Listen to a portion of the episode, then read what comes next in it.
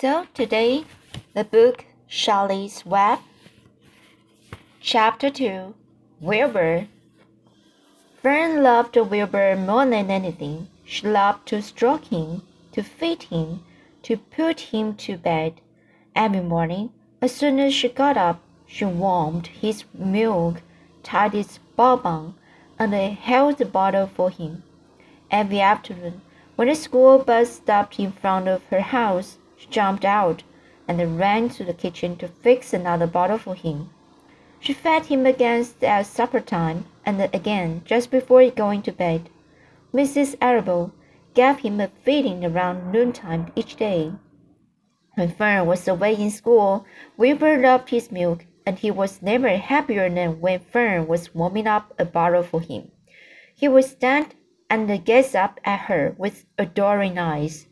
For the first few days of his life, Wilbur was allowed to live in a box near the stove in the kitchen. Then, when Mrs. Arable complained, he was moved to a big, bigger box in the woodshed. At two weeks of age, he has moved outdoors. It was apple blossom time, and the days were getting warmer. Mr. Arable fixed a small yard specially for Wilbur under an apple tree, and gave him a large wooden box full of straw, with a doorway cut in it so he could walk in and out as he pleased. Won't he cold at night? asked the Fern. No, said her father. You watch and see what he does. Carrying in a bottle of milk, Fern sat down under the apple under the apple tree inside the yard. Wilbur ran to her and she held the bottle for him while he sucked. When he had finished the last drop, he grunted and walked sleepily into the box. Fern peered through the door. Wilbur was poking the straw with his snout. In a short time, he had dug a tunnel in the straw. He crawled into the tunnel and disappeared from sight, completely covered with straw. Fern was enchanted. enchanted. It relieved her mind to know that her baby would sleep covered up and it would stay warm. Every morning after breakfast, Wilbur walked out to the road with Fern and waited with her till the bus came. She would wave goodbye to him, and he would stand and watch the bus until it vanished around the turn. While Fern was in school, Wilbur was shut up inside his yard, but as soon as she got home in the afternoon, she would take him out and he would follow her around the place. If she went into the house, Wilbur went too. If she went upstairs, Wilbur would wait at the bottom step until she came down again. If she took her doll, doll for a walk in the doll carriage, Wilbur followed along. Sometimes on these journeys, Wilbur would get tired, and Fern would pick him up and put him in the carriage alongside the doll. He liked this, and if he was very tired, he would close his eyes and go to sleep under the doll's blanket. He looked cute when his eyes were closed because his lashes were so long.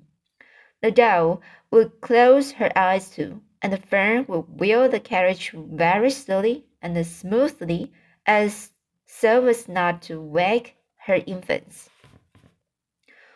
One warm afternoon, Fern and Avery put on bathing suits and went down to the brook for a swim. Wilbur tagged along at Fern's heels. When she waded into the brook, Wilbur waded in with her.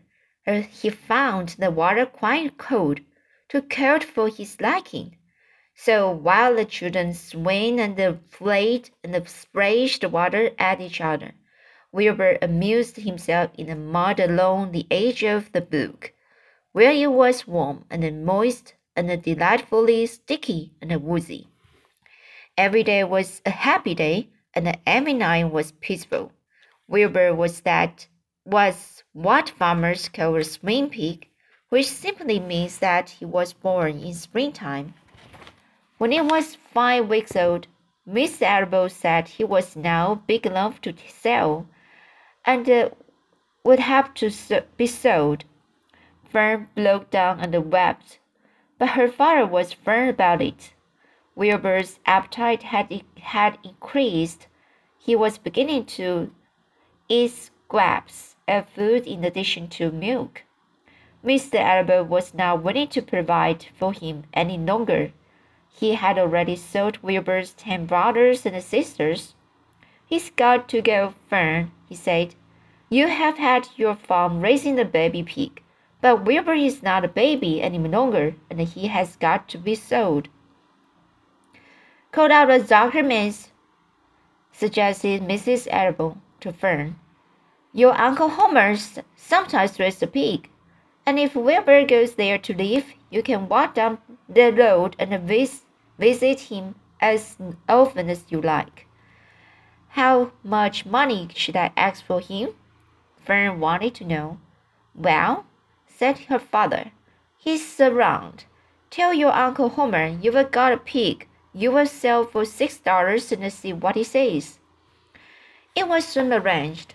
Fern phoned and got her Aunt Edith, and her Aunt Edith hollered for Uncle Homer, and Uncle Uncle Homer came in from the barn and talked to Fern.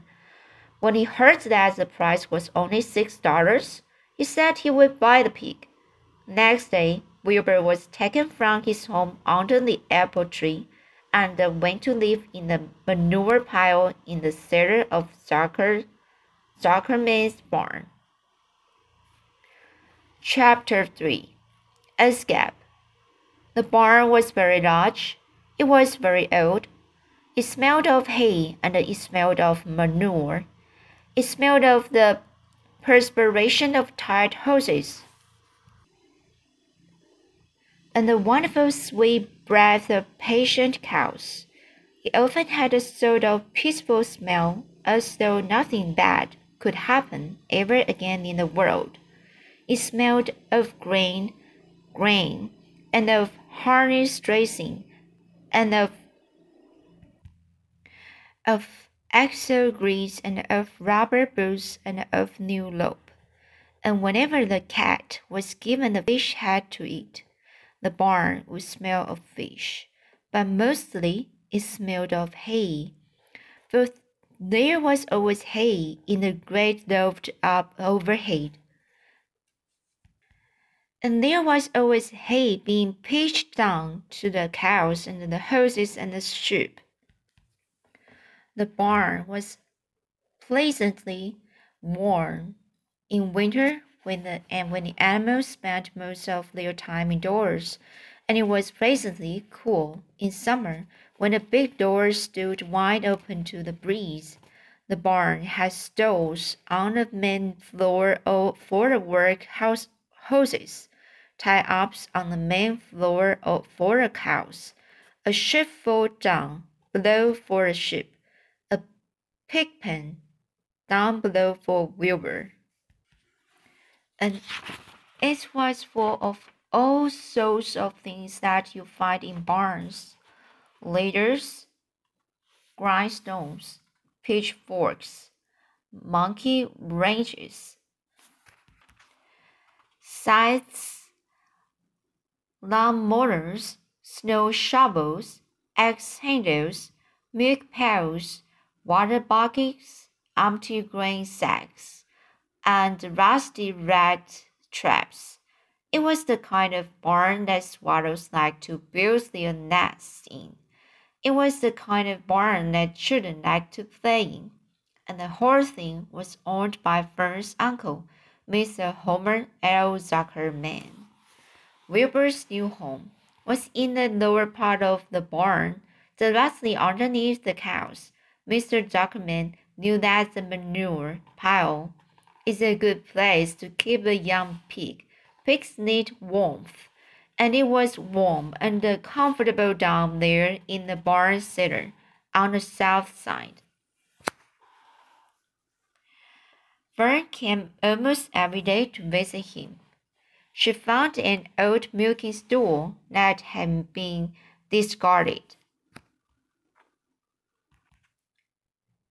And she placed the stool in the sheepfold next to Wilbur's pen. Here she sat quietly during the long afternoons, thinking and listening and watching Wilbur. The sheep soon got to know her and trust her, so did the geese who lived with the sheep. The animals trusted her. She was so quiet and friendly. Mr. Zuckerman did not allow her to take Wilbur out. He did not allow her to get into the pig pen, but he told Fern that she could sit on the stool and watch Wilbur as long as she wanted to. It made her happy just to be near the pig, and it made Wilbur happy to know that she was sitting there right outside his pen. But he never had any fun. No walks, no rides, no swims.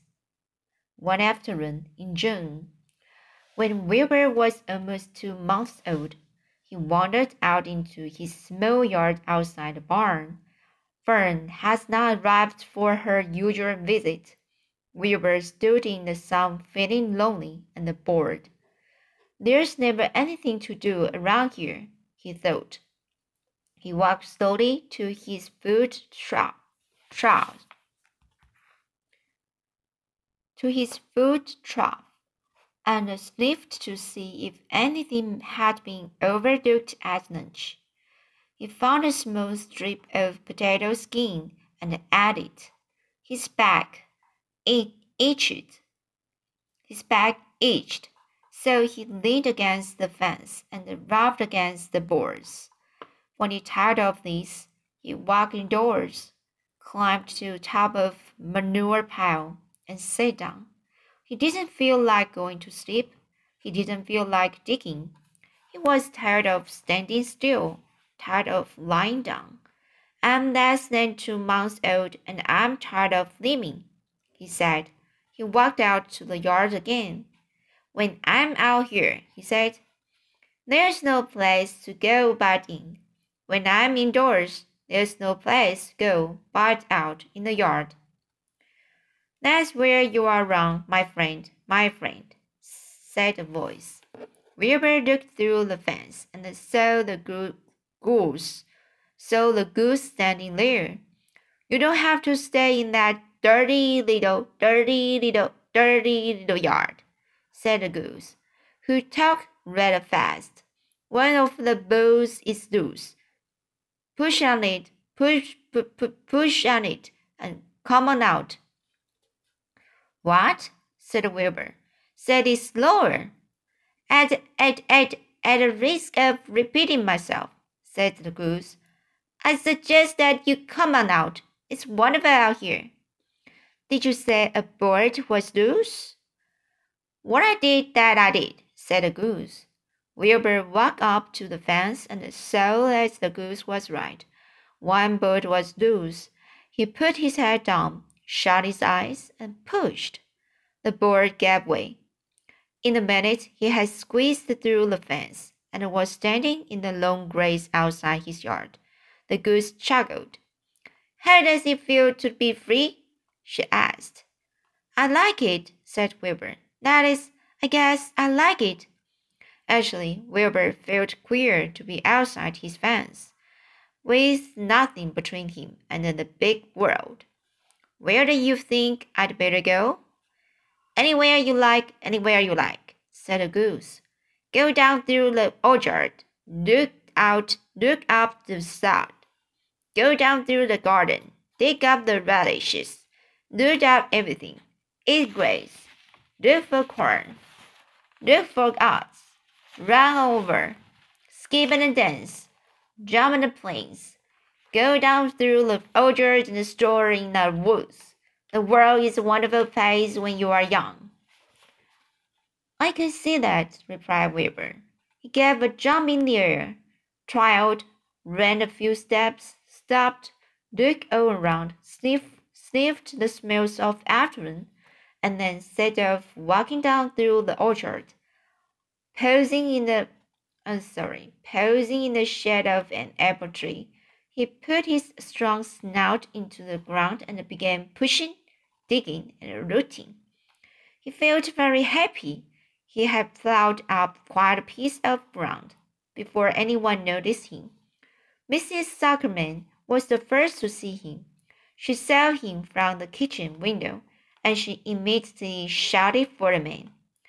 Homer, she cried, pigs out, Lurvy, pigs out, Homer, Lurvy, pigs out. He's down there under the apple tree. Now the trouble starts, thought Wilbur. Now I will catch it. The goose heard, heard the racket and the she, too, started hollering. Run, run, run downhill, make for the woods, the woods, she shouted to Wilbur. Never, never, never, never catch you in the woods. The cocker spaniel heard the commotion and he ran out from the barn to join the chase. Mr. Dogman heard, and he came out of the machine, machine shed where he was making a tool. Lurvy, the highwayman, heard the noise and came up from the asparagus from the asparagus patch where he was putting weeds. Everybody walked toward Wilbur, and Wilbur didn't know what to do. The woods seemed a long way off, and anyway, he had never been down there in the woods and wasn't sure he would like it. Get around behind him, Lurvy, said Mr. Zuckerman, and drive in toward the barn. And take it easy. Don't rush him. I will go and get a bucket of slops. A bucket of slops. The news of Wilbur's escape spread rapidly among the animals on the place. Whenever any creature broke loose on Zuckerman's farm, the event was of great interest to the others. The goose shouted to the nearest cow that Wilbur was free, and soon all the cows knew. Then one of the cows told one of the sheep, and soon all the sheep knew. The lambs learned about it from their mothers. The horses in their stall, stalls, stalls in the barn pricked up their ears when they heard the goose hollering. And soon the horses had caught on to what was happening. Wilbur's out, they said. Every animal stirred and lifted its head and became excited to know that one of his friends had got free and was no longer penned up or tied fast. Wilbur didn't know what to do or which way to run. It seemed as though everybody was after him. If this is what it is like to be free, he thought, I believe I'd rather be penned up in my own yard. The cocker spaniel was sneaking up on him from one side Irving, Irving the man was sneaking up on him from the other side. Mrs. Zuckerman stood ready to hit him off if he started for the garden, and now Mr. Dogman was coming down toward him carrying the pail. This is really awful, thought Wilbur. Why doesn't Fern come? He began to cry. The goose took command and began to give orders. Don't just stand there, Wilbur. Dodge about, dodge about, cried the goose. Skip around, round toward me, slip in and out, in and out, in and out. Make for the woods, twist and turn. The cocker spaniel sprang for Wilbur's hind leg. Wilbur jumped and ran. Ruby reached out and grabbed. Mrs. Zuckerman screamed, screamed at Ruby. The goose cheered for Wilbur. Wilbur dodged between Derby's legs. Derby missed Wilbur and grabbed the spaniel, spaniel instead. Nicely done, nicely done, cried the goose. Try it again, try it again. Run downhill, suggested the cows. Run toward me, yelled the grinder, a gander, yelled the gander. Run uphill, uphill, cried the sheep. Turn the twist. Hucked goose the goose. Jump the dance, said the rooster.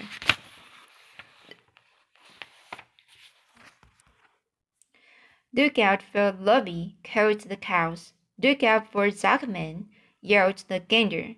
Watch out for the dog, cried the sheep. Listen to me, listen to me, screamed the goose. Poor Wilbur was dazed and frightened by this hullabaloo. He didn't like being the center of all this fuss. He tried to follow instructions his friends were giving him, but he couldn't run downhill and uphill at the same time, and he couldn't turn the twist when he was jumping and dancing, and he was crying so hard he could barely see anything that was happening.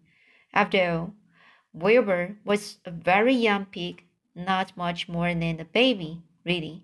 He wished the Fern were there to take him in her arms and comfort him. When he looked up and saw Mr. Duckman standing quite close to him, holding a pair of warm stubs, he felt relieved. He lifted his nose and sniffed. The smell was delicious. Warm milk, potato skins, wheat middlings, Kellogg's corn flakes, and the over left from the Zuckerman's breakfast. Come pig, said Mr. Zuckerman, tapping the pail. Come pig. Wilbur took a step toward the pail. No, no, no, said the goose. It's the old pail trick. Wilbur, don't fall for it. Don't fall for it. He's trying to lure you back into cap captivity. captivity. It's appealing to your stomach. Wilbur didn't care. The food smelled appetizing. He, do, he took another step toward the pail. Pig, pig, said Mr. Duckman in a kind voice, and began walking slowly toward the barnyard, looking all about him innocently, as if he didn't know what a little white pig was following along behind him. You will be sorry, sorry, sorry, called the goose. Wilbur didn't care. He kept walking toward a pair of stops. You will miss your freedom, howled the goose. An hour of freedom is worth worth the barrel of stops. Wilbur didn't care. When Mr. Zuckerman reached the pig pen, climbed over the fence and the stubs into the trough. Then he pushed the loose board away from the fence so that there was a wide hole for Wilbur to walk through. Reconsider, reconsider, cried the goose. Wilbur paid no attention. He stepped through the fence into his yard. He walked to the trough and took a long drink of stubs, sucking in the milk hungrily and chewing the pop over. It was good to be home again. While Wilbur ate, Lurvy fetched a hammer and some eight penny nails and nailed the board in place. Then he and Mr. Zuckerman leaned dazzling on the fence, and Mr. Zuckerman scratched Wilbur's back with a stick. He's quite a pig, said Lurvy. Yeah, he will make a good pig, said Mr. Zuckerman. Wilbur heard the words of praise. He felt the warm milk inside his stomach. He felt the pleasant rubbing of the stick along his inching back. He felt peaceful and happy and sleepy. This had been a tiring afternoon. It was still only about four o'clock, but Wilbur was ready for bed. I'm really too young to go out into the world alone, he thought as he lay down. So this is uh, chapter three, and the uh, chapter 2 and the chapter 3. Sorry, I'm not, some words I'm not sure to how to pronounce. For example, for the cocker, cocker, cocker spaniel. It's like a dog, right? Cocker spaniel, spring for Wilbur's. So here is hind leg, hind leg, not hind leg, hind, hind leg. So Okay. So, okay, I will just uh, continue to uh, practice the, the reading and the pronunciation. pronunciation. So next time, I will read the chapter 4 and the chapter 5. See you.